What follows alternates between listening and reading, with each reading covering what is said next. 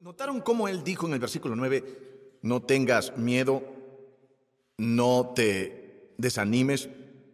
Me encanta ese sermón que hice hace unas semanas donde hice a Graham subir aquí y pusiera su brazo en mi cuello y yo estaba diciendo como um, en un combate de lucha libre oí a alguien diciendo, levántate. Y cómo lo difícil que es hacer estas cosas que leemos en la escritura.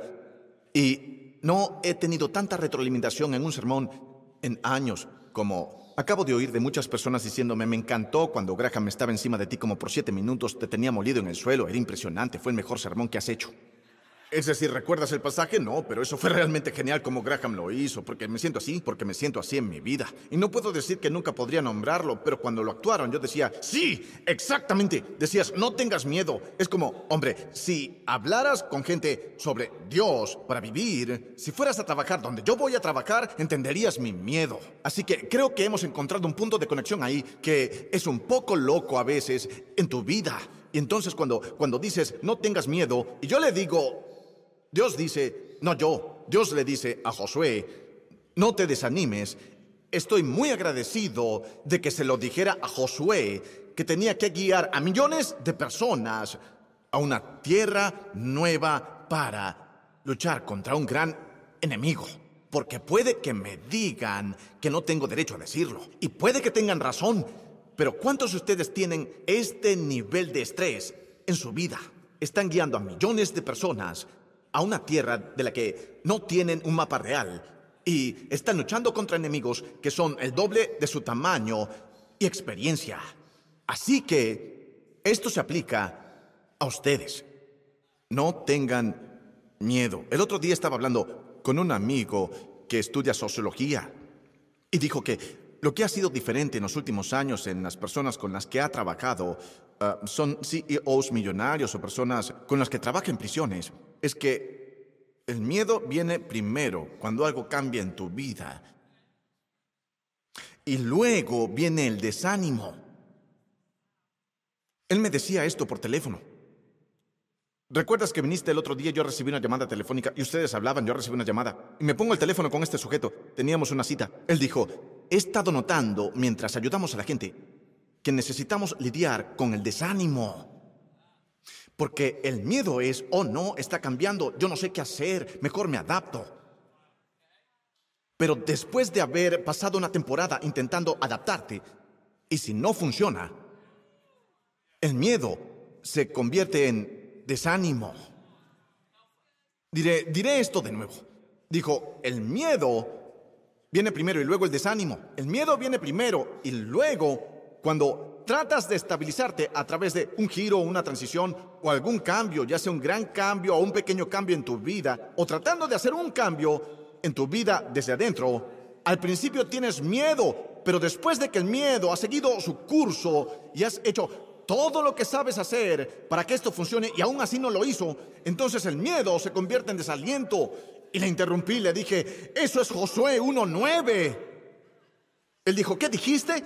Porque él es cristiano, pero yo le prediqué la Biblia y él es más fluido en la mente humana. Yo dije, eso es Josué 1.9, eso es lo que voy a predicar en unas pocas semanas a mi iglesia. Están en el mismo versículo, no van a creer esto. Porque cada vez que la Biblia dice lo que estamos descubriendo, me hace pensar que Dios es muy inteligente. Me hace pensar que Dios sabe cosas. Me hace pensar que puedo confiar en Él. ¿Cuántos saben que se puede confiar en la transición? Ah, muy bien. Ya te lo he ordenado, versículo 9. Sé fuerte y valiente, no tengas miedo. No tengas miedo, ni te desanimes. Cuando entres en esa tierra, vas a tener miedo. Pero solo cuando entres, porque Dios sabe lo que está por venir en esta historia. Él sabe que luego que todos estén circuncidados, estarán cojeando tratando de caminar alrededor de las murallas de Jericó, tratando de pelear la batalla de Jericó luego de esa cirugía. No sabían que hacían eso tras la cirugía. Ven, hay más en la historia. Regresa, te, enseñaré todas las cosas geniales en la Biblia que no te enseñaron en tu escuela dominical. Siempre te enseñaron a tocar la trompeta y rodear el muro de Jericó. No te dijeron que serías circuncidado antes de empezar a caminar. Hay mucho más en la historia. Esta no es una historia aburrida. Y la tuya tampoco, lo que significa que tendrá giros y vueltas. lo que significa que Dios te está trayendo a un lugar. Pero la trama, bien, yo he, yo he aprendido esto. Él dijo, vas a tener miedo y luego vas a pelear algunas batallas que vas a ganar. La primera fue Jericó, la primera. La segunda se llamaba Hai, se deletrea H-A-I, y lo hicieron mal y fueron derrotados. Así que ahora estoy pensando que lo que Dios sabía cuando le hablaba a Josué es que en la primera vas a tener miedo, pero va a funcionar. En la segunda vas a entrar un poco confiado, no va a funcionar y vas a caer de bruces. Así que no tengas miedo, no te desanimes. Y tengan todos una buena semana, no se desanimen. Y todos salimos y no nos desanimamos. Solo no te, no te, no te desanimes. Eso significa que nunca debo sentirme como, como si lo diera por sentado. No, tú vas a sentir que das por sentado a veces. Y Moisés guió a la gente 40 años y lo único que hacían era gritarle cuando tenían sed. Y luego cuando Josué se hizo cargo decían, oye, así como obedecimos a Moisés, lo haremos contigo. Yo diría, no, gracias. Muestra algo de gratitud, serás tomado por sentado. Que cada madre diga amén. Este es mi mensaje, adelantado al Día de la Madre. ¿Listas? Decir que son buenas es darlas por sentado.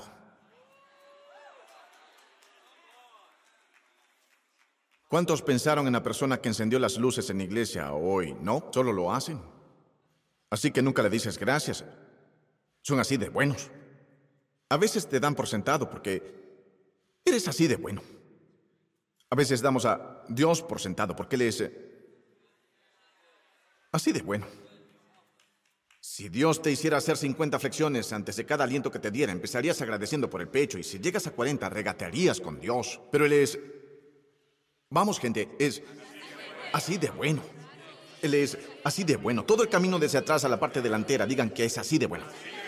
Él es así de bueno en su trabajo y no quiere que demos por sentada su presencia.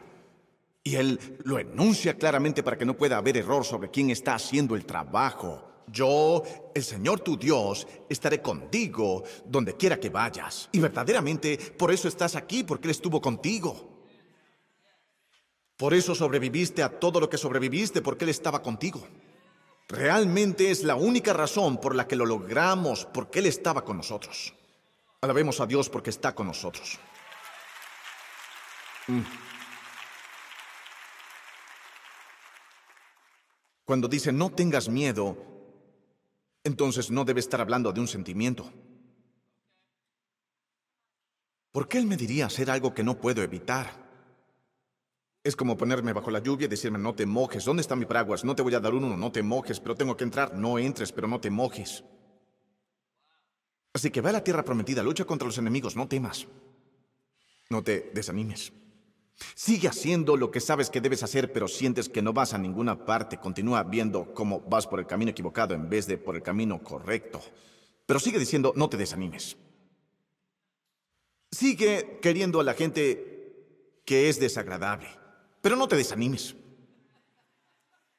Déjeme decirlo por mí mismo. Sigue predicando y sigue predicando y predica y predica y predica y predica y predica. Sabiendo que algunas de las personas a las que predicas nunca te van a escuchar, pero no te desanimes. Algunos lo harán, otros no. No te desanimes. Sigue sembrando palabras de aliento, pero no te desanimes. Sigue intentando hacer el, el, bien, otro ejemplo, el comer sano, pararse en la balanza. No te desanimes. Sigue haciéndolo.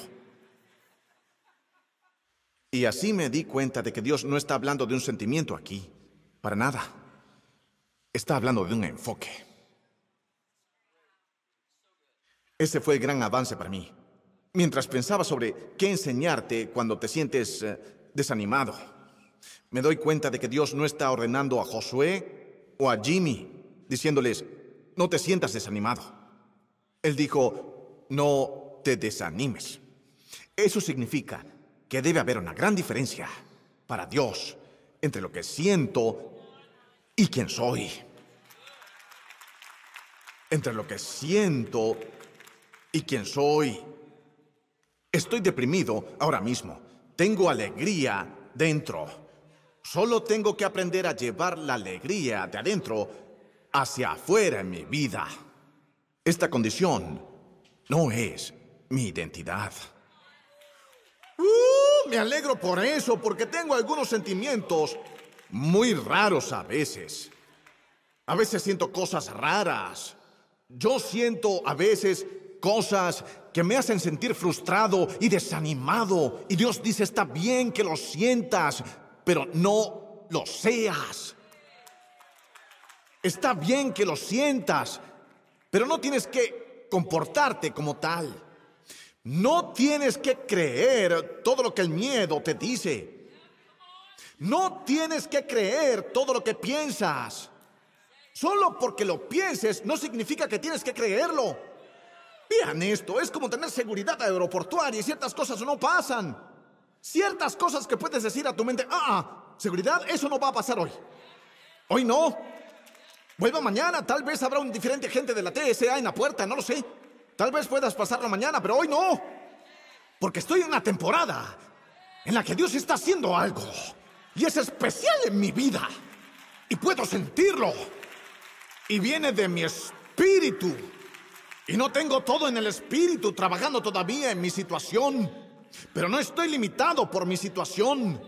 E incluso el lenguaje que uso tiene que ser muy peculiar en esta temporada, porque lo que digo en esta temporada va a determinar lo que voy a hacer. Gracias por ver el canal de YouTube de la Iglesia Elevation. No se conformen con esto, únanse a la IFAM, nuestra familia extendida en línea, y acompáñenos en vivo los domingos. Suscríbanse a este canal para no perderse un solo video o transmisión en vivo, y compartan con sus amigos. También pueden apoyar al ministerio haciendo clic en el botón Dar ahora para ayudarnos a alcanzar a las personas en todo el mundo para Jesucristo. Gracias por vernos, Dios los bendiga.